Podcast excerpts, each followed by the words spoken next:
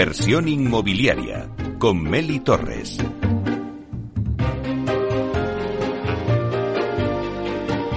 Hola, ¿qué tal? Muy buenos días y bienvenidos a Inversión Inmobiliaria. Hoy hablamos de vivienda asequible con expertos en la materia de 12 a 1 en inversión inmobiliaria y también lo podréis escuchar en los podcasts en nuestra página web capitalradio.es y si estás en el metaverso, en el edificio de Centraland, también nos puedes escuchar, porque ya estamos presentes en el metaverso. Somos el primer programa inmobiliario que estamos en el mundo digital de la mano de Datacasas Prote. Así que ya comenzamos.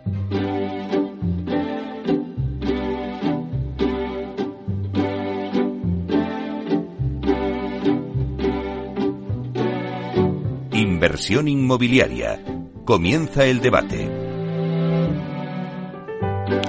Bueno, pues esta sintonía que escuchamos nos anuncia el tiempo del debate y hoy, como os ha anunciado, vamos a hablar de vivienda asequible. Eh, vamos a unas pinceladas al oyente que nos está escuchando. Querer comprar una casa y no poder. Esta es la realidad de muchos jóvenes españoles, en concreto tres de cada cuatro jóvenes no pueden comprar una casa. En 2022 se ha incrementado el número de jóvenes que no pueden adquirir una vivienda, un 22% frente al 15% de jóvenes que se quedaron a las puertas de tener su propia casa en 2021. Es un 7% más. Bueno, los jóvenes necesitan al menos dedicar cuatro años de su renta para poder pagar la entrada de la casa. ¿Qué les queda? Pues la opción B, que es el alquiler. El 52% de los que viven de alquiler según varias encuestas, reconocen que han tenido que tomar esta decisión al no poder adquirir una vivienda en propiedad.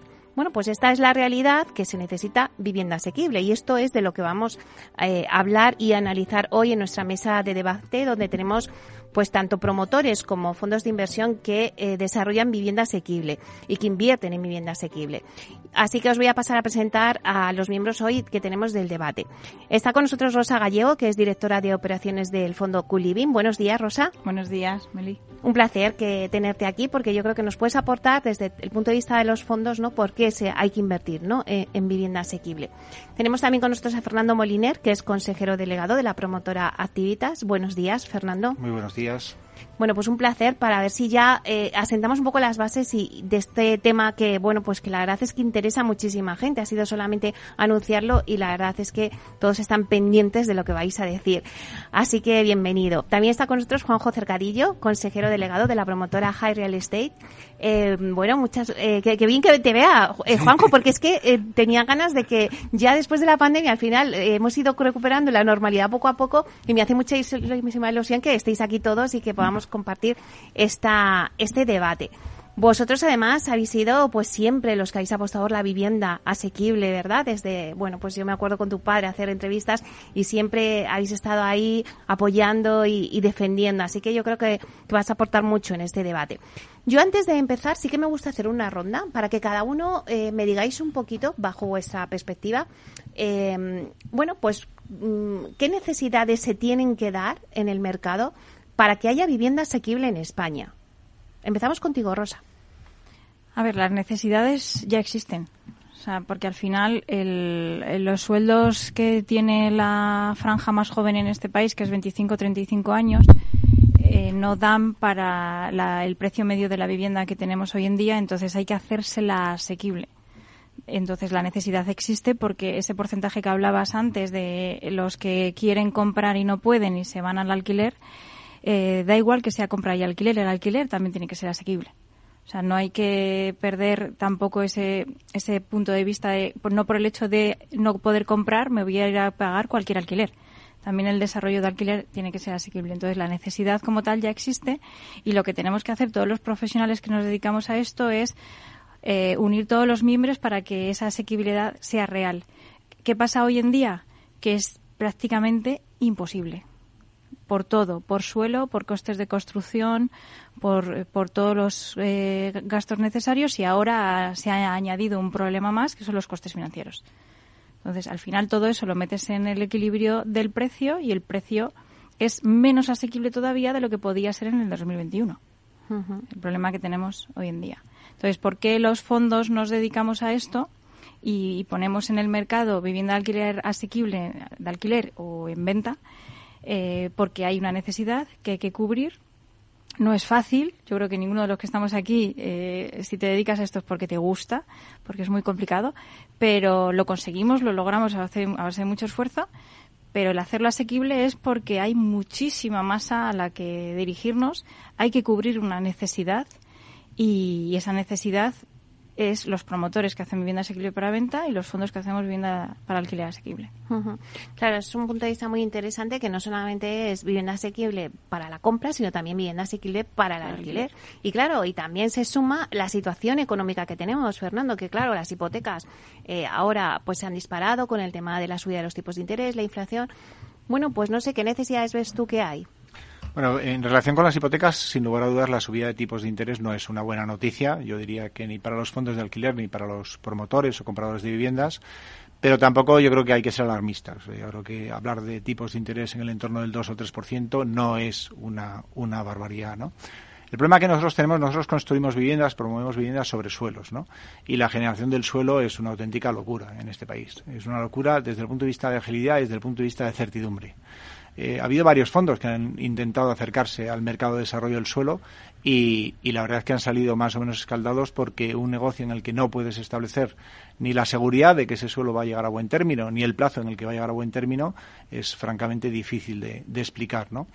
Al final eh, esa agilidad que desde luego afecta a los suelos afecta también a todo el propio desarrollo de la, de la vivienda. Los jóvenes quieren productos ya, quieren agilidad, quieren también iniciar su proyecto personal y, una promoción no se consigue sacar adelante en menos de tres años porque vivimos una contradicción. de verdad no puedo evitar decir que hay alcaldes que se les llena la boca de hablar de vivienda accesible en municipios en los que las licencias tardan más de un año es como para decirle, señor alcalde, organice primero su municipio y empiece, a sacar las licencias en plazos razonables, ¿no?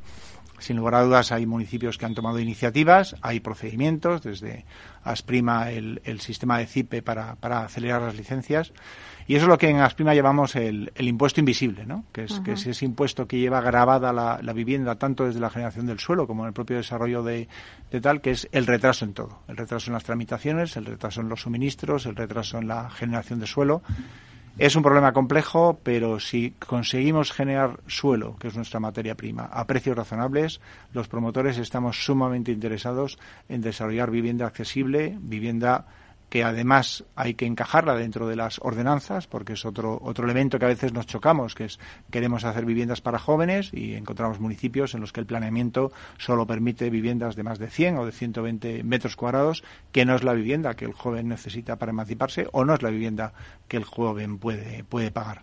Es un problema complejo, yo creo que tenemos que trabajar todos juntos. Se han hecho iniciativas, se está trabajando con la Comunidad de Madrid, con determinados ayuntamientos, pero queda muchísimo trabajo por hacer.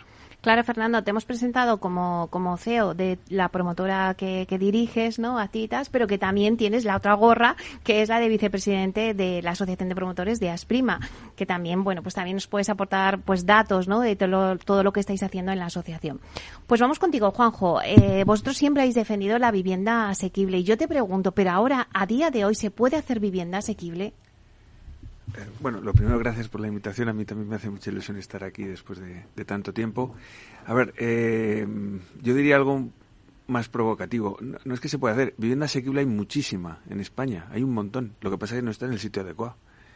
Si tú te vas a un pueblo de Guadalajara, puedes comprarte una casa por 20.000 euros. Y no es broma, existen. El problema es que donde se genera la demanda no hay oferta. Y eso es lo que distorsiona el precio. Es tan simple y tan complicado como, como eso. ¿Y por qué no hay oferta? Pues eh, porque tenemos lo que decía Fernando, que lo ha resumido muy bien, pues una legislación absolutamente limitante, unos plazos insufribles, una a veces hasta hasta inseguridad jurídica para poder poner en el mercado primero la cantidad de viviendas que se requieren en los sitios en los que se están demandando y segundo con las características que el mercado requiere.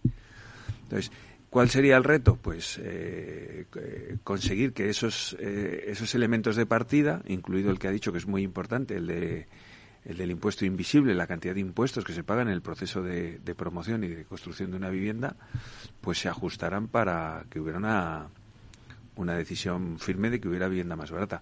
Es verdad que ahora se están haciendo las casas mejor que nunca, físicamente, objetivamente, la construcción, los materiales, las instalaciones eh, yo creo que nunca se han hecho viviendas como las que se están haciendo ahora de buenas y eso es caro de por sí. si, si tienes, eh, no sé, desde sistemas de energía, de calefacción, aislamientos, eh, pues todo eso es más caro, objetivamente es más caro, pero no es lo más caro de lo que compone el precio de la vivienda. Con lo cual todo lo demás en principio se podría arreglar. Pero es verdad que un mercado con tantos intereses, empezando por los municipales, recaudatorios, eh, con las pocas manos en los que se encuentra muchas veces el suelo de determinados municipios, pues es difícil meterle mano. Nosotros, en nuestra experiencia, pues estamos haciendo una vivienda asequible si la comparas con la media de los precios, porque hacemos mucha vivienda protegida, que tiene unos precios limitados, y que la hemos hecho mientras ha sido viable hacerla. El problema es que lleguemos a un punto que por ese aumento de costes, por ese aumento de los plazos, eh, los precios actuales, que seguirían siendo asequibles, porque los módulos en Madrid son asequibles, no son viables. Entonces, mm, es, es, difícil determinar dónde está el punto de, de, lo asequible. Bueno, pues vamos a ir por partes, ¿no? De todo lo que habéis dicho en la mesa. Eh, Sí que es verdad que dice Juanjo, claro, eh, si te vas a un pueblo de, de, Guadalajara, pues puedes tener una vivienda muy asequible, pero claro, es que no hay demanda, porque ¿quién se va a un pueblo de, de Guadalajara? Entonces, claro, si nos centramos en, en, donde hay demanda, donde surge esa necesidad, como en Madrid, ¿no? De decir, oye, es que yo quiero, eh, bueno, pues por mi trabajo o por lo que sea, de, vivir aquí pero, necesito... Perdona, eso lo que demuestra es que se puede hacer vivienda asequible porque eh, si tú te vas a un pueblo donde el suelo prácticamente no vale nada, donde el ayuntamiento te bonifica la licencia y no te la cobra porque le interesa la captación de, eh, de habitantes, eh, donde el IBI del suelo es, y así sucesivamente, resulta Claro. que puedes construir una. Entonces, ¿por qué no se traslada eso? Eso a es, los ahí quería llegar yo. ¿Por qué no se traslada todo eso a sitios donde hay demanda, no? Vamos a eh, poner un poco encima de la mesa que me digáis, pues qué impulso están dando desde las administraciones, ¿no? Desde los fondos, eh, desde las promotoras, qué impulso están dando para que se haga esa vivienda asequible. Quien queráis. Bueno, yo creo que sí que ha habido un impulso en, en relación con la generación de suelo, que como insisto es nuestra materia prima. No olvidemos que la legislatura del Ayuntamiento de Madrid anterior parió, paró prácticamente todos los desarrollos del sureste, y ahí hay casi 70.000, solo para 70.000 viviendas, que es una cifra no desdeñable, y la actual, la actual corporación lo ha retomado, ¿no? Aún así es verdad que, teniendo la vocación de la, de la corporación, todavía los trámites siguen siendo muy largos para generar esos suelos que sí están, como decía Juanjo, en zonas en las que hay potencial demanda. El único de esos desarrollos que ha estado en funcionamiento, que ha sido Cañaveral, Cañaveral ha tenido un, un nivel de, de actividad eh, brutal, ¿no? Brutal. Y, y realmente tenemos Valdecarros, tenemos Berrocales, Aguijones, Los Cerros, y por tanto todos esos desarrollos, la pregunta es por qué no se han desarrollado más rápido. Y, y, bueno, yo creo que, que explicarle al ciudadano medio que para desarrollar un sector urbanístico hacen falta entre 25 y 30 informes sectoriales, Madre mía. pues se podría explicar, pero costaría.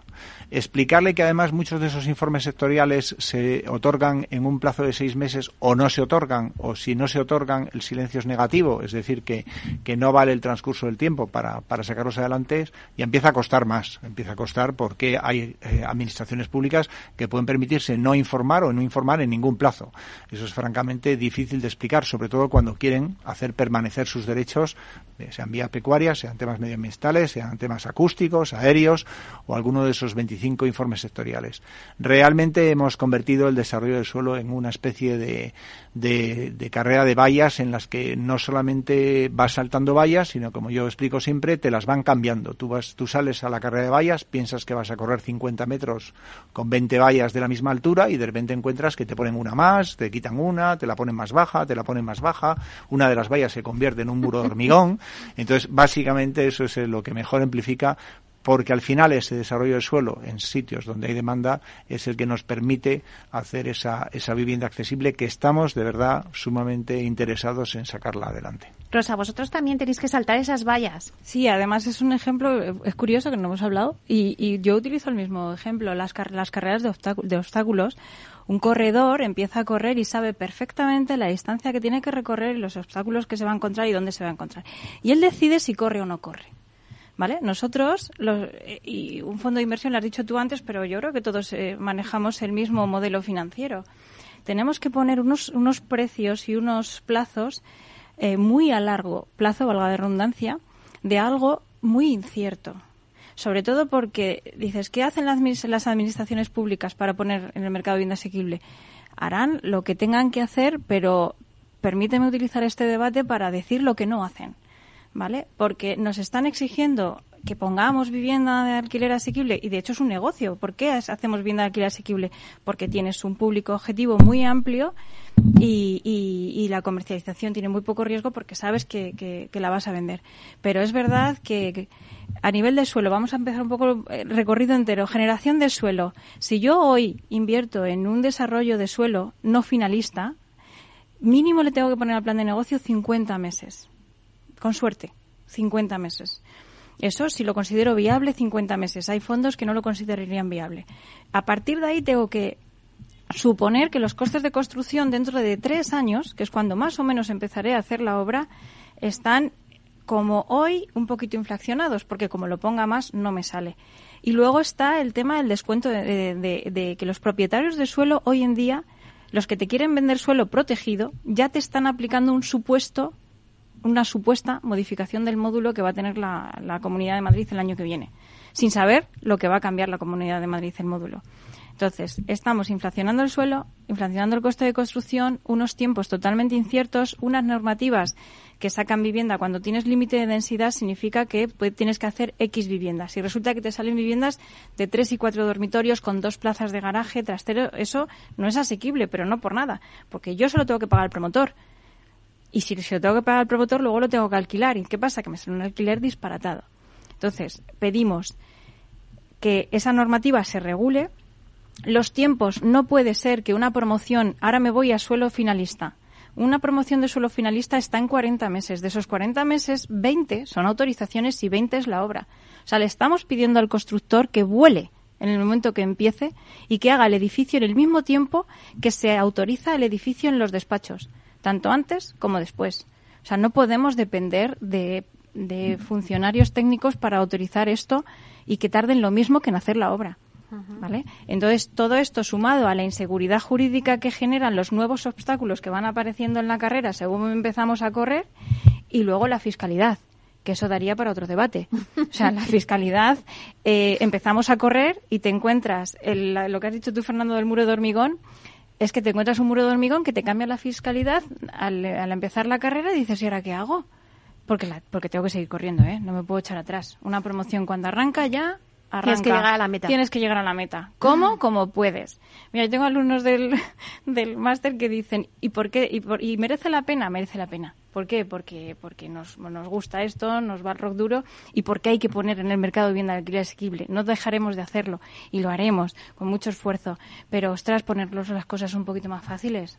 Juanjo, eh, ¿es una carrera de obstáculos, como están diciendo ellos? Eh, sí, es una carrera de obstáculos claramente eh, peligrosa porque las inversiones son, son muy grandes, además y es un, es un poco lo que a lo que nos enfrentamos diariamente. Seguramente que, en otros sectores ocurra ocurra algo parecido, ¿no? El nuestro no, no, no, creo que sea tan diferente. El problema es que hay demasiados ojos sobre la vivienda y demasiados intereses, como decía antes, eh, que, que están en torno al desarrollo de, de la promoción inmobiliaria. Entonces todo el mundo quiere su, su pedacito, no sé si de protagonismo o de recaudación, y eso complica mucho las, las cosas. ¿sí? Claro, porque antes yo decía, eh, ¿qué está haciendo en la administración? Pero Rosa me ha cambiado el turno y entonces ha dicho lo que no está haciendo, ¿no? Bueno, eh, Juanjo, a ver, lo que no está haciendo ha quedado claro con Rosa. ¿Qué está haciendo? A ver, yo no soy de los que piensen que todo el problema es de la administración, ¿eh? que mm. Vaya por delante. Eh, creo que es, es un, la producción inmobiliaria en todo el mundo es un negocio muy rentable. Los grandes capitales están metidos en el negocio inmobiliario. Eso solo es porque es muy rentable. O sea, hay algo estructural eh, que va implícito en el riesgo también de, de, las devaluaciones que tienen las viviendas cada cierto tiempo, de los ciclos inmobiliarios. O sea, es un tema mucho más complejo a lo mejor que solo la administración.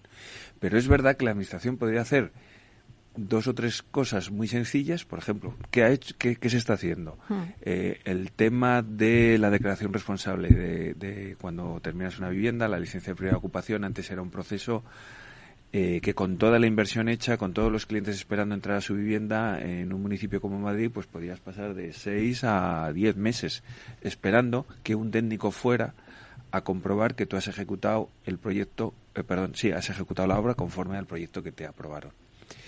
Eso en, cualquier sitio del mundo era absurdo, porque tú has presentado un proyecto, tienes la responsabilidad de ejecutarlo como tal, y en todo caso, que vaya alguien a supervisarlo parece bien, pero que vaya el día que le llames. No puedes tener a las familias esperando, soportando un coste de la hipoteca, porque si la soporta el promotor, al final la repercuta el precio, con lo cual la, la soportan las familias, porque solamente tengas un técnico para revisar 10.000 viviendas eh, que tienes que entrar al año. Eso no tenía sentido. La solución que se ha aplicado en la Comunidad de Madrid y en muchos municipios de, de la comunidad, de que el propio promotor haga una declaración responsable, aunque luego hay una supervisión posterior y, asuma el riesgo de no haber hecho algo correctamente, ha facilitado eso mucho. Ese tipo de iniciativas donde el control no es que sea más laxo, sino que, que se haga más rápidamente y se facilite el hacerlo más rápidamente por el propio promotor, que tiene una responsabilidad muy importante durante muchos años, además, no solamente cuando entrega.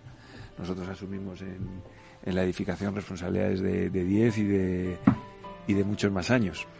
Bueno, pues ese tipo de cosas se están haciendo. Nos quedamos ahí con eso positivo de esa declaración responsable. ahora volvemos enseguida.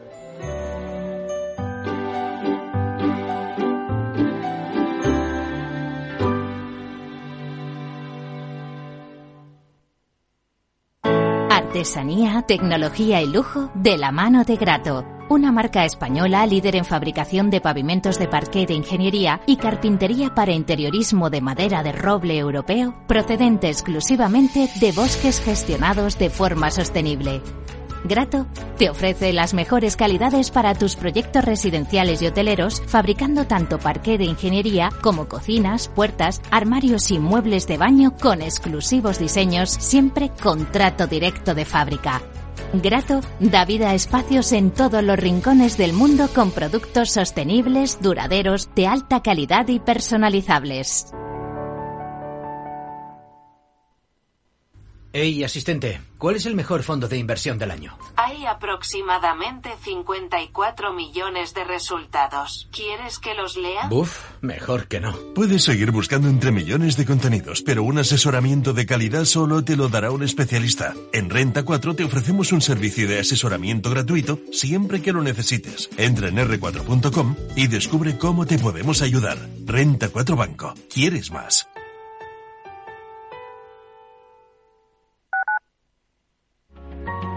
Donde tú ves trabajadores, el Instituto Regional de Seguridad y Salud en el Trabajo lleva 25 años trabajando para prevenir sus riesgos laborales. 25 años comprometido con la vida. Infórmate cómo en el 900-713-123. Comunidad de Madrid. Disfruta de la mejor cocina gallega en Montes de Galicia. Todo un clásico moderno en el barrio de Salamanca. Disfruta de la variada dieta atlántica, de las mejores carnes y pescados tratados con respeto y transparencia y regados con una de las mejores bodegas de la zona. En grupo, en familia o en pareja, Montes de Galicia te ofrece el espacio perfecto en cada ocasión. ¿Has vuelto a los atascos? Forma parte de la vida de Madrid y esa vida va aparejado con atasco. Realmente el atasco que te absorbe la energía es el de la entrada a trabajar o cuando llegas tarde a una reunión o cuando vas a dejar a tu hijo en el colegio y va a perder va a perderse la primera hora de clase. Cuando vengas a Madrid, chulona mí. Reconduce tus números. Voy a ser temperatriz de lavapiés. Desatasca tus inversiones. Y alfombrarte con claveles la gran vía. Recalibra tus cuentas. Bañarte con vinillo de Jerez. Que no se atasque tu economía. Sintoniza Capital Radio. No me gusta el mundo atascado.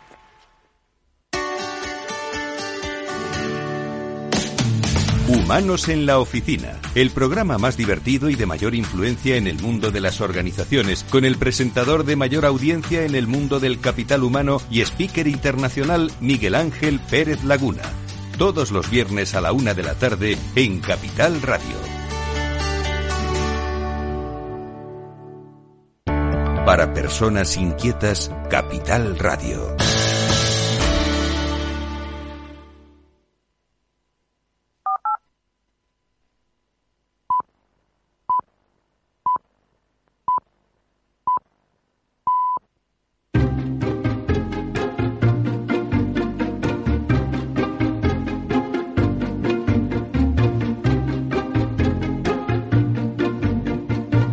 Inversión inmobiliaria con Meli Torres.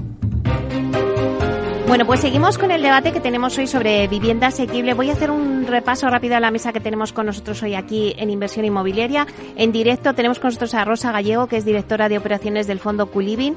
También está con nosotros Fernando Moliner, que es consejero delegado de la promotora Activitas y también es vicepresidente de Asprima, la Asociación de Promotores de Madrid. Y con nosotros también está Juan José Cadillo, que es consejero delegado de la promotora High Real Estate. Bueno, pues nos habíamos quedado un poco que Juanjo eh, decía un poco, eh, bueno, pues también se han hecho cosas, o se está avanzando, pues en la Comunidad de Madrid, la declaración responsable. Y Fernando, querías contestar tú en ese momento. Sí, no, yo creo que, que sin lugar a dudas comparto con, con Juanjo que no se puede simplificar el problema inmobiliario, no, no podemos pensar que es, que es la administración. Desde eh, y sí quiero llamar la atención sobre una iniciativa de la modificación de la ordenanza de licencias del Ayuntamiento de Madrid y que llama la atención porque es una, yo creo es una ordenanza bastante innovadora en el sentido de que crea un concepto que es lo que llaman licencia básica que, que, sin entrar en todos los temas de evacuación o de incendios, etcétera, sí contempla todos los parámetros urbanísticos y que desde luego, digamos, se puede obtener en un plazo más breve, ¿no? Y animar desde luego a todo el resto de los ayuntamientos de la Comunidad de Madrid a que sigan este ejemplo porque yo creo que es una ordenanza innovadora que, que desde luego va a agilizar el, el, el procedimiento de obtención de licencias, ¿no? También desde la Comunidad de Madrid se está tramitando y esperamos que con, con buen éxito una ley que llaman Omnibus en la cual se modifican bastantes puntos de la ley del suelo, todos ellos enfocados a conseguir más agilidad en la tramitación del suelo. O sea que, desde luego, por parte de, de la Administración, yo creo, de la Comunidad y del Ayuntamiento de Madrid, hay una voluntad agilidad, de, dar agilidad y lo que queremos es que se transmita un poco al resto de los, de los ayuntamientos. Y no solamente lo queremos, nosotros, desde luego, y hablando como, como activitas, seleccionamos aquellos en los que la agilidad de las licencias es mayor. O sea, cuando llevamos más de 700 viviendas promovidas en Valdemoro es porque en Valdemoro las licencias salen en un tiempo razonable. Presentas una licencia, te informan en un tiempo razonable y en un tiempo razonable obtienes la, licencia y, y, además con, una, con un seguimiento que sabes en qué, en qué punto en qué punto de la licencia está. Porque el problema de las licencias no es solamente cuando tardan un año, sino que normalmente eso va aparejado a que no sabes dónde está. No, no puedes hacerle un, un seguimiento a la licencia. ¿no? Por tanto, nosotros estamos eh, buscando muchas veces, y desde luego es un criterio de selección para la inversión, aquellos municipios en los que la gestión de las licencias es transparente y es rápida. Eh, en esa línea es verdad que un poco hablando ya de, de, temas más concretos, ¿no? Sí que vimos que después de la pandemia hubo una modificación de los hábitos de la gente en cuanto al lugar en el que consideraba esa ubicación que decimos para, para poner la, la, oferta. ¿no? Yo creo que la gente y con la, con la in, in, incorporación del, del, mundo del teletrabajo está asumiendo que puede igual irse a la segunda corona a vivir un poquito más lejos porque si solamente se tiene que trasladar a Madrid tres días a la semana porque dos días hace teletrabajo, eso también está cambiando los hábitos y también puede cambiar lo que definimos como vivienda accesible porque, porque a un menor precio, a una mayor distancia, encuentra una vivienda en un precio accesible que tiene otros valores positivos, estar más cerca de la naturaleza, del campo o de infraestructuras más pequeñas, pero también uh -huh. más, más accesibles, ¿no? repitiéndonos. ¿no? Me ha dado una idea, eh, Fernando. Tenemos que hacer un ranking de los municipios en donde más rápido dan las licencias. A ver, quién, a ver dónde está ese ranking. Lo tenemos, lo tenemos en Asprima. ¿eh? tenemos, tenemos un informe municipio por municipio y no se pusieron ni medianamente sonrojados. vaya, vaya. Bueno, pues lo que también seguro que nuestros oyentes quieren escuchar es, vale, estamos dando la situación del mercado, pero vamos a ver qué se está haciendo. ¿Qué estáis haciendo vosotros en vivienda eh, asequible? Eh, Rosa. Bueno, nosotros desde, desde Culivin estamos haciendo vivienda libre, vivienda protegida con precio limitado y vivienda protegida básica. Eh, y en Tectun también estamos haciendo todo vivienda protegida y vivienda de precio limitado, donde nos salimos de lo que es eh, M30 y en el entorno de la M50. Entonces, ¿qué pasa? Que la vivienda protegida básica hace tres años, nosotros empezamos con la fundación de, de a finales del 17, se podía encajar el precio del suelo, los costes de construcción, la normativa de código técnico y hoy están saliendo promociones eh, de precio básico con plaza de garaje trastero y dos dormitorios en el entorno de los 650 euros, pues Alcalá de Henares, eh, eh, Arroyo Molinos, que tenemos una producción muy grande también allí, y luego lo que es eh, de precio limitado, que ya es, es 1,25 veces la, la, básica, sale un pelín más, más cara, pero también el perfil del inquilino es, es diferente. Y esa es la que hoy sí que se puede desarrollar todavía, eh, y es la que estamos poniendo en el mercado. Que por, por ejemplo en Culiving tenemos eh, una VPPB en Colmenar Viejo que tenemos un problema. Llevamos 14 meses de pendientes de la licencia. ¿Qué pasa? Que esos 14 meses, a ver, teníamos un plazo estimado, pero no tanto. Esos 14 meses me están desplazando la construcción a, a un momento bastante incierto de construcción. Entonces, el problema que tenemos es que viviendas en Colmenar, que al Colmenar tiene límite de densidad, van a ser de tres dormitorios, que saldrán en el torno de los 800 euros con dos plazas de garaje y trastero. Eh, bueno, pues estamos ahí con la promotora a ver cómo encajamos los costes, porque claro, no contemplábamos 14 meses de licencia y no son ciertos todavía. Estamos, llevamos 14 meses y no sabemos dónde está la licencia ni en qué situación está, porque nos tienen todavía que informar y demás y demás. Entonces, eh, la intención está, tenemos Cañaveral, tenemos Colmenar, como he dicho antes, Arganda del Rey. Arganda del Rey es un municipio de los de los buenos, de los que sacan la licencia rápida. Hay En el mucho ranking, ahí interés. arriba. Sí, sí, hay mucho interés en que se ponga rápido en el mercado y eso se nota. Se nota en el ayuntamiento porque son más, más ágiles. Eh, y esa también es VPPB, o sea que en su día saldrá por un torno de los 650-700 euros, porque son tres dormitorios. Eh, es lo que estamos haciendo y poniendo en el, en el mercado. Juanjo, ¿qué estáis haciendo vosotros en, en vivienda asequible? Pues em, nosotros estamos construyendo ahora mucha mucha vivienda asequible. El año pasado entregamos unas eh, mil viviendas, eh, de las cuales eh, casi 700 eran con algún tipo de, de protección, incluso con alguna básica en, en el Cañaveral, el sector de- del que hablábamos antes, que es el que está en ebullición en Madrid, con muy buena Mm. ubicación, pues eh, vamos a hacer unas 1.400. El problema es que es- esas están todas vendidas, no las podemos ofrecer porque están todas vendidas. Es un- una tipología de vivienda que en cuanto sale a la venta, la verdad es que, que en comparación con el mercado de vivienda libre, pues, pues eh, no solo es asequible, sino que es una magnífica inversión y una magnífica solución para, para, muchas, eh, para muchos jóvenes o muchas familias que compran su primera vivienda. ¿no? Eh, el, paquete que, que tenemos ahora para comercializar lo tenemos fundamentalmente en Berrocales, que es un sector eh, casi en espejo con, con Cañaveral, eh, prácticamente la misma ubicación en cuanto a distancia al centro de Madrid, y que arranca ahora. Y que puede tener la ventaja que nosotros llamamos a veces de los colonos, ¿no? Que cuando eh, vendes las primeras viviendas, pues lógicamente eh, tienes más posibilidades de acceder a una, una vivienda más barata. A medida que se va consolidando un sector, pues los precios suben. Eso es, es que es una ley de mercado. Eh, entonces, bueno, pues ahora hay oportunidades en berrocales y luego nosotros tenemos mucha oferta, digamos, en un cinturón, un segundo, tercer cinturón de Madrid. Eh, Villalvilla, eh, que es un municipio pegado a Alcalá tenemos magnífica oferta tanto en altura como, como en unifamiliar, que ahora hay mucha demanda de eso, con parcelas que eh, más cercanas de Madrid eh, no existen. Eh, parcelas de 450 metros, pues unos precios por los que no te compras ni un apartamento en el centro de Madrid. ¿no? Eh, viviendas de 220 metros construidos, etcétera. Y luego Torrejón, o sea, Torrejón, Alcalá, eh, Guadalajara, que es nuestro eje principal de actuación ahora en Madrid, tenemos oferta de, de vivienda asequible, yo creo, muy competitiva. Por ejemplo, el me- problema es que se, se, se acaba muy rápido cuando la sacamos. Tenemos mucha gente en lista de espera para, para comprar, por lo que te digo, que no es que no hay tanta oferta. por ejemplo, la de Berrocales, que has dado el ejemplo y que es una de las que vais a empezar a comercializar. ¿En cuánto pueden salir esas viviendas?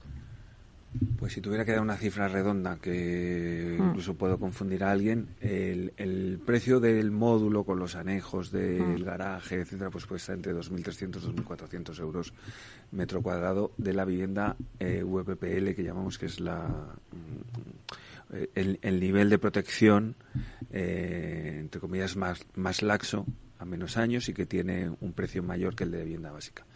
Las condiciones de acceso a ese tipo de viviendas yo creo que la cumplen el 70 al 80% de, de las personas que, que están buscando su primera vivienda y por lo tanto pues es, es asequible para, para todo el mundo. Esa oferta prácticamente todo el mundo puede acceder a ella. Y son viviendas que de media pues estarán en torno a los 90 metros cuadrados aproximadamente. Habrá de un dormitorio más pequeñas y alguno de más, pero en torno a 90 cuadrados. Hasta 90 metros cuadrados útiles por vivienda es un poco el estándar nuestro de vivienda De más vivienda. grande. Que ya desarrollas un piso de tres dormitorios bastante, eh, bastante interesante, ¿no? Fernando, ¿qué estáis haciendo vosotros en vivienda asequible? Pues, por ejemplo, nosotros entregamos en Villalvilla, con, al lado de Juanjo, pero están todas vendidas. Son prácticamente 200, con lo cual debían ser accesibles porque las han comprado muy rápido. debían ser accesibles. Tenemos otro paquete de otras 200 en Velilla, que es un sector que al que yo le tengo mucha mucha relación porque porque mi anterior empresa en realidad eh, me tocó hacerle el plan de sectorización y tenemos también otras 200 viviendas que también están todas vendidas, también debían ser accesibles y es un sector que a mí me gustaba mucho porque realmente por la por la R3 estás en ocho minutos de O'Donnell, ¿no? Y un poco en la línea. Y realmente, digamos, ahora vamos a arrancar algunos proyectos nuevos. Estamos arrancando en Loeches, que será una vivienda también bastante accesible. Es un proyecto pequeñito de unas 50 viviendas tenemos un Bill to Rent para un fondo en, en, Vallecas de 148 viviendas de dos dormitorios que se pondrá en alquiler en el primer trimestre del 2023. Es VPPL, tiene sello Brian Good, o sea, es decir, digamos, es, tiene una calificación energética y, sostenible alta. Y nosotros ahí hacemos también toda la gestión de, de alquileres, luego estaremos alquilándolo durante el, durante el 2023. Y tenemos un par de proyectos en, en Valdemoro, 130 o 140 viviendas, y vamos a empezar algunas cosas fuera de Madrid, por, precisamente porque en Madrid está, está difícil encontrar, encontrar suelo que cumpla los estándares de la, de la vivienda accesible. ¿no? Tenemos un proyecto de vivienda protegida en Entre Núcleos, muy cerquita de Sevilla, para 120 viviendas aproximadamente, y una, y otro, otra promoción en, en Málaga. ¿no? Pero vamos, seguimos estudiando. Es verdad que, que, el mundo de los fondos, los tipos de interés, pues algo, algo afectado, pero, pero yo creo que siguen activos o siguen bastante, bastante activos. Y un poco en la línea, antes preguntabas también y enlazándolo con esto, ¿no? Estos proyectos que evidentemente a la gente eh, le, cuesta tener ese primer ahorro en, en, mm. la vivienda accesible por pagar, pues yo creo que tenemos bastantes expectativas que el programa de Mi Primera Vivienda, que ha sacado eh, la Comunidad de Madrid y que lo ha dotado con, con 18 millones de euros, al cual se han adherido de momento, hasta donde yo sé, tres, tres entidades financieras, esperamos que se cubra muy rápido porque va a permitir financiar a los jóvenes desde en vez del 80 hasta el 95%. ¿no? Es un programa en el que realmente la Comunidad de Madrid lo que hace es poner una garantía que conforme el préstamo va bajando o vuelve a bajar al 80%, la va retirando o aplicando a otras, a otras viviendas. ¿no? A mí me parece que es un programa programa muy interesante porque además supone que, eh, digamos, los poderes públicos, la Comunidad de Madrid, confía en sus jóvenes y dice, yo confío en ti y como confío, entiendo que no has podido ahorrar porque, porque las situaciones económicas no te lo han permitido, pero me parece un programa que es mm, de confianza para fijar el talento en España. ¿no? A mí me parece una, una aberración que los jóvenes que tenemos formados, preparados, que no consumen salud, que no consumen educación, se los mandemos a otro país que es, que es como un regalo que les hacemos de unos, de unos chavales maravillosos ¿no? Y, que es una pena y que tenemos que fijar el talento aquí y la manera de fijar el talento es darles una oportunidad de acceso a la vivienda. Claro, has dicho una cosa, eh, Fernando, que has dicho, bueno, nos hemos tenido que salir a hacer eh, vivienda de protección, eh, vivienda protegida a Málaga, ¿no? Creo que has dicho a Sevilla, porque bueno, pues aquí no se puede. Claro, ¿Qué está pasando en Madrid, Rosa? Que no se puede hacer vivienda de protección. O sea, seguimos con el módulo. Eso te lo oigo siempre decir, defensora, decir, es que seguimos con el módulo de, de VPO desde el 2008, ¿puede ser? 8 es que es muy fuerte. Éramos jóvenes. Sí, sí, sí, sí. bueno, los que estamos aquí, pues 8, imagínate, fue cuando se produjo el cataclismo inmobiliario y se olvidó la gente del módulo, pero porque es verdad, y hay que decirlo, que hubo unos años que, como el precio de la vivienda se hundió, eh, pues había viviendas de VPP y VPPL que a precio máximo podían estar por encima de mercado, ¿vale? Pero, pero eso, oye, ya es pasado. Ya es pasado, empezamos a, a ver la luz a partir de 2012, 13, 14, estamos en el 22. Y todo es por decisiones políticas no voy a subir el módulo hasta que no pasen las elecciones. Me parece muy bien. Ha habido comunidades como Andalucía, Cataluña, Islas Baleares, eh, Comunidad Valenciana que han tocado el módulo y no ha afectado, entiendo que no ha afectado a ninguna decisión electoralista a nadie. ¿Por qué? Porque están viendo que era inviable hacer vivienda. Entonces, si nosotros ahora mismo la zona B de Madrid estás, eh, lo que he dicho, de fuera de, M40, en torno de M50, más o menos, esa es la zona B. Estás hablando de hacer una vivienda donde la superficie útil es 1.570 euros, más o menos. Eh, ese suelo antes podía pesar un 25%, ahora ese suelo pesa un 35%, más los costes de construcción ya está. No tienes para pagar arquitectos, no tienes para pagar financieros, no tienes para pagar nada más. Me estoy centrando solo en el precio de la vivienda, hay más, hay anejos y demás, pero por no complicar. Entonces, es inviable. O sea, es inviable.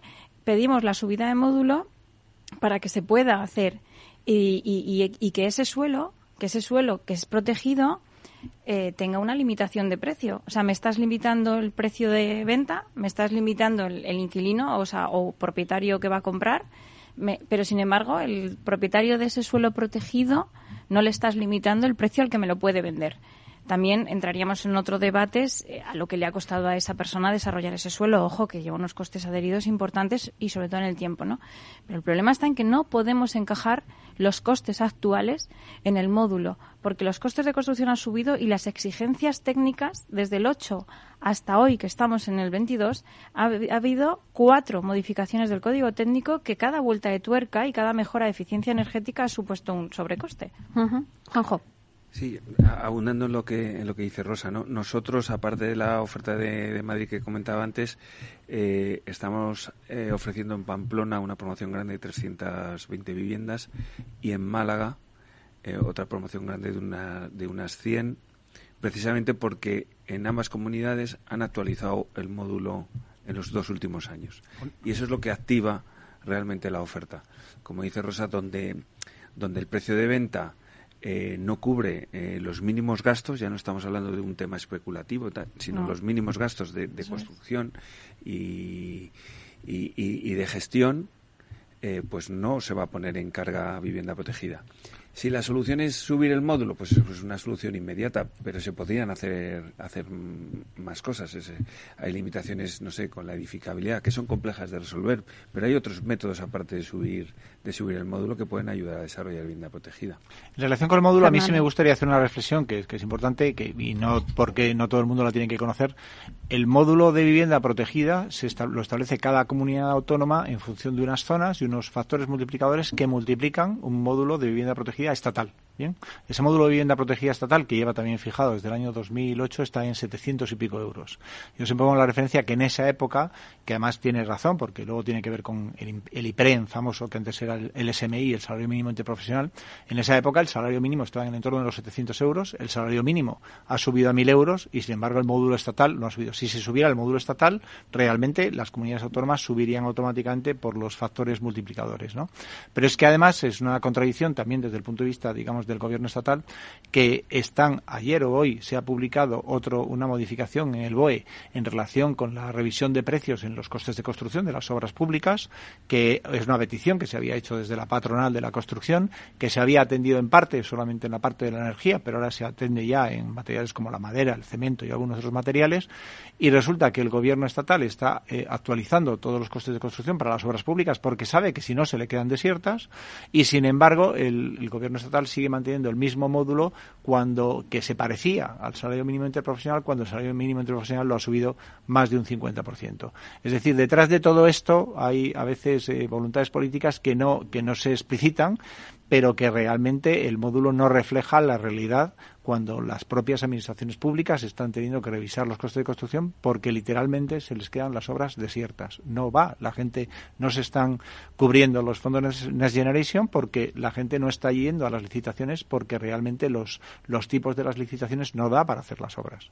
Y eso es una realidad, no, no, estamos hablando de teoría, no es, oye, siempre decimos que las obras salen más caras, ¿no? Entonces no, no se entiende realmente por qué este, esta, esta, tanto la revisión del módulo estatal como, como no la actualización de los coeficientes a nivel autonómico no se ha, no se ha, no se ha tenido en cuenta. ¿no? Y claro, la solución para todo esto al final es que los promotores dicen, bueno, pues nos vamos, ¿no? Lo que estáis contando, a hacer vivienda de protección oficial fuera.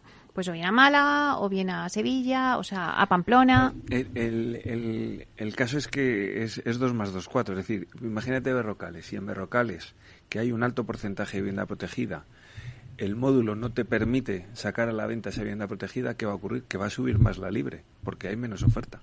Es que eso es automático, no puede pasar de otra forma. Si en lugar de entrar en carga 7.000 viviendas en dos años, solo entran 3.000, lógicamente van a ser más caras. Es que es así de simplón eh, el asunto. El problema es que al final todo se vende. Sí, todo se vende, pero hablando un poco, retomando el tema de los módulos y demás, hay comunidades autónomas que, que, que se acogen al programa subvencionado. Es decir, hay una ayuda para el desarrollo de vivienda de alquiler, de alquiler o, para venta asequible. Esa ayuda lo que te permite es pues eh, llegar a es no toco el módulo, eh, como dice Fernando tampoco, pero busca otros mecanismos, lo que dice Juanjo también, busca otros mecanismos de tal forma que sin tocar el módulo, oye, fiscalmente la carga fiscal que tiene una promoción es del 25%. Si a partir de eso es cuando ya la vendes. Si la pones en alquiler, la carga fiscal es eterna, porque el alquiler, al ser para vivienda, eh, mm. todo el IVA es un gasto, el IVA de la compra es un gasto, añadido a la fiscalidad que ya arrastra, arrastra el promotor. Eh, entonces, pues coge parte de esa fiscalidad, invierte en el desarrollo de vivienda de alquiler asequible público mediante los planes Vive o lo que tengas que hacer o los derechos de superficie de los ayuntamientos y demás, eso, eso es una parte más pública, pero a los privados no nos impidas poner en el mercado. Ayúdanos a poner en el mercado vivienda alquiler asequible. Subvenciona parte de la construcción. Hay, hay comunidades autónomas como el País Vasco que subvenciona, subvenciona parte de la construcción si haces vivienda de alquiler asequible, porque quiero o, en venta, ¿eh? porque quiero que vengas a hacer vivienda de alquiler asequible o en venta. Entonces hay una parte subvencionada. Los fondos Next Generation, de repente todos estábamos expectantes diciendo a ver si hacemos esto, cumplimos un límite de alquiler, un límite de precio, unos límites, yo me acojo. Y resulta que, ¡pum!, nos quedamos fuera. Solo se destina a Next si se hace vivienda pública. con iniciativas público-privadas. Pero a los promotores que nos dedicamos al desarrollo de vivienda de alquiler, o venta asequible, protegida, con módulos obsoletos, nos quedamos fuera de las subvenciones. Entonces, al final, lo que dice Juanjo, dos y dos son cuatro y resulta que dos y dos aquí está saliendo siete. Como si las, las subvenciones a los agricultores en realidad no se las dieran y fuera el Estado el que, el que sembrara los campos, ¿no? Es, es absolutamente... Bueno, nuestro resumen del plan de vivienda, el 22-25, claramente es un plan de vivienda que da la espalda a los promotores. Es un plan de vivienda que, cuando lo analizas punto por punto, realmente está prescindiendo de la figura del promotor. Cuando quien hace viviendas en España, quien vende viviendas y quien alquila viviendas mayoritariamente es el promotor privado. ¿Por qué se ha tomado esa decisión, digamos, desde, desde el Gobierno central? Pues, eh, eh, sin lugar a dudas, hay una cierta carga ideológica. O sea, no, no podemos evitarlo. Bueno, daría para mucho más este debate, pero eh, ya, ya, estamos llegando al final. Sí que quiero que de todo lo que hemos hablado, que me digáis alguno, algunas conclusiones muy brevemente para que el oyente que nos ha escuchado se quede con, con cuatro ideas bien claras, ¿no? si queréis, empezamos contigo, Rosa, para que se queden unas ideas de qué está pasando en la vivienda asequible pues eh, para los oyentes interesados en vivienda asequible, estamos haciendo todo lo posible y estamos desarrollando vivienda eh, asequible para encajar todos estos mimbres y que salga adelante. Lo que pedimos y ya todos juntos lo que pedimos es que esa empatía por parte de todos los agentes que intervienen, entidades financieras, eh, administración pública y demás, entiendan que aquí hay un precio limitado, me da igual que esté regulado o no, el precio es el de mercado y el mercado no puede pagar más de lo que está pagando hoy en día. Fernando. Mi conclusión sería que los promotores necesitamos al sector público, el sector público necesita a los promotores para, entre todos, resolver la necesidad de, los jóvenes que son el futuro de la sociedad. Juanjo. Pues eh, yo voy a hacer una cosa. Llevo todo el rato pensando no, eh, que no sé si lo de, lo de asequible lo podemos decir o no en realidad. Eh, porque prácticamente ninguna casa es asequible si piensas que una familia tiene que dedicar 20, 30 años, una gran parte de su sueldo a comprarla. Nosotros teníamos un eslogan en, en, la empresa que era casas con sentido. Es decir, lo que tenemos que encontrar son eh, más que asequibles, que no lo son, las viviendas que se hacen ahora no son baratas, es imposible que lo sean, es intentar llegar a un precio más justo, que va a seguir siendo alto, por desgracia, pero más justo. Y en eso yo tengo una cruzada desde hace muchos años para que la gente entienda eh, cuáles son los componentes de los costes de la vivienda y desmenuzarlos. Porque creo que hay que generar esa corriente de opinión pública, como ha pasado con el recibo de la luz. Cuando ha llegado un momento que te han explicado el recibo de la luz, dices, hombre, que estoy pagando por esto, que yo no quiero pagar a través de la luz esto, o la gasolina. Hace 40 años nadie sabía que el 80% del precio de la gasolina eran impuestos. Ahora todo el mundo lo sabe, más o menos lo asume o no lo asume, pero por lo menos lo sabe. Con la vivienda ocurre igual. Hay muchos sitios, se puede acudir y hay infinidad de listados. Yo creo que Asprima hizo un buen trabajo en ese sentido. Que se genere la corriente de opinión de por qué cuesta tanto la casa, por qué cuesta tanto una casa para vivir. Y, y creo que si fijamos ahí a, los compradores, eh, los políticos y la administración irá detrás en solucionar esos problemas que son tan obvios que se pueden evitar si quitas parte de la recaudación, si acortas los plazos, si no haces un urbanismo tan restrictivo, donde en un desarrollo que estamos haciendo nosotros ahora, para que te hagas una idea, eh, ocupamos 14 metros de cada 100, porque no puedes ocupar más. O sea, hay ciertas cosas que se pueden hacer si la Administración eh, afloja un poco esa recaudación que hace a través de la vivienda. Bueno, he apuntado aquí muchísimas cosas porque esto da para otro debate. ¿Por qué eh, cuesta tanto una casa para vivir? Pero de todo lo que has dicho, que ha sido, mm, mm, bueno, pues nos ha aclarecido mucho todo el tema, yo me quedo con tu eslogan de casas con sentido para terminar este debate. Es lo que hay que hacer, casas con sentido. Vamos a cambiar de, de la vivienda asequible a casas con sentido. Muchísimas gracias por estar aquí, Rosa Gallego, directora de operaciones de Culibi. Muchas gracias por estar aquí. Gracias. También a Fernando Moliner, consejero delegado de la promotora Actividad y también vicepresidente de Asprima. Muchas gracias. Y a Juanjo Cercadillo, muchas gracias Juanjo, consejero delegado de la promotora High Real Estate. Muchas gracias. Gracias. Bueno, y a ustedes, señoras y señores que nos escuchan al otro lado de las ondas, gracias por estar aquí y compartir este espacio con todos nosotros. Gracias también de parte del equipo que hace posible este espacio, de Miki Garay en la realización técnica y de quien les habla, Meli Torres. Les esperamos ahora en nuestro programa En Confianza con Miquel Echevarren, así que tenéis una cita ahora de una y media a dos. Que paséis un buen fin de semana. Hasta pronto.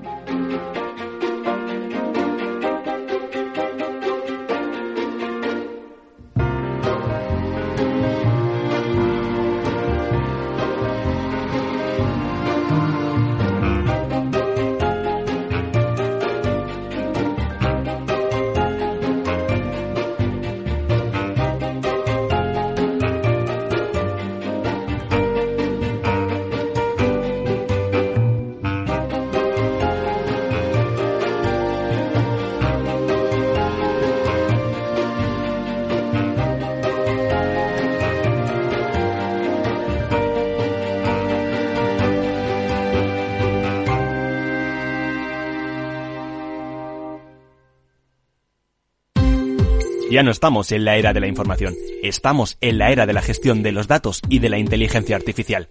El tratamiento inteligente de estos datos proporciona un valor enorme a las empresas en sus procesos de negocio. En Piper Lab ayudamos a nuestros clientes a tomar decisiones de negocio basadas en datos. Escúchanos todos los lunes en el espacio de Big Data de Capital, la Bolsa y la Vida.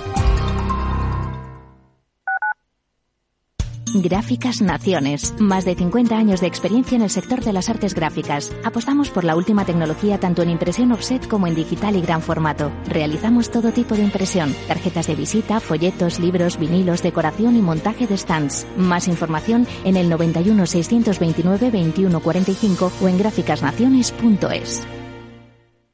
Disfruta de la mejor cocina gallega en Montes de Galicia. Todo un clásico moderno en el barrio de Salamanca. Disfruta de la variada dieta atlántica, de las mejores carnes y pescados tratados con respeto y transparencia y regados con una de las mejores bodegas de la zona. En grupo, en familia o en pareja, Montes de Galicia te ofrece el espacio perfecto en cada ocasión. Esto te estás perdiendo si no escuchas a Luis Vicente Muñoz en Capital, La Bolsa y la Vida. Antonio Garamendi, presidente de la COE. Habría que evaluar, eh, y para eso también está la mesa, nos podríamos sentar, me da igual si hubiera que cambiar la ley, un salario mínimo que se acogiera o que se acoplara eh, a cada uno de los territorios de este país, porque la realidad es que la propia negociación colectiva también va en función de esos territorios. Es diferente cuando vemos el convenio del metal, por ejemplo, pues de Vizcaya es muy diferente al convenio metal de otra provincia, e incluso del propio País Vasco. Y yo creo que esa es la realidad eh, y es por eso por lo que estamos diciendo este tema. No te confundas. Capital, la bolsa y la vida con Luis Vicente Muñoz, el original.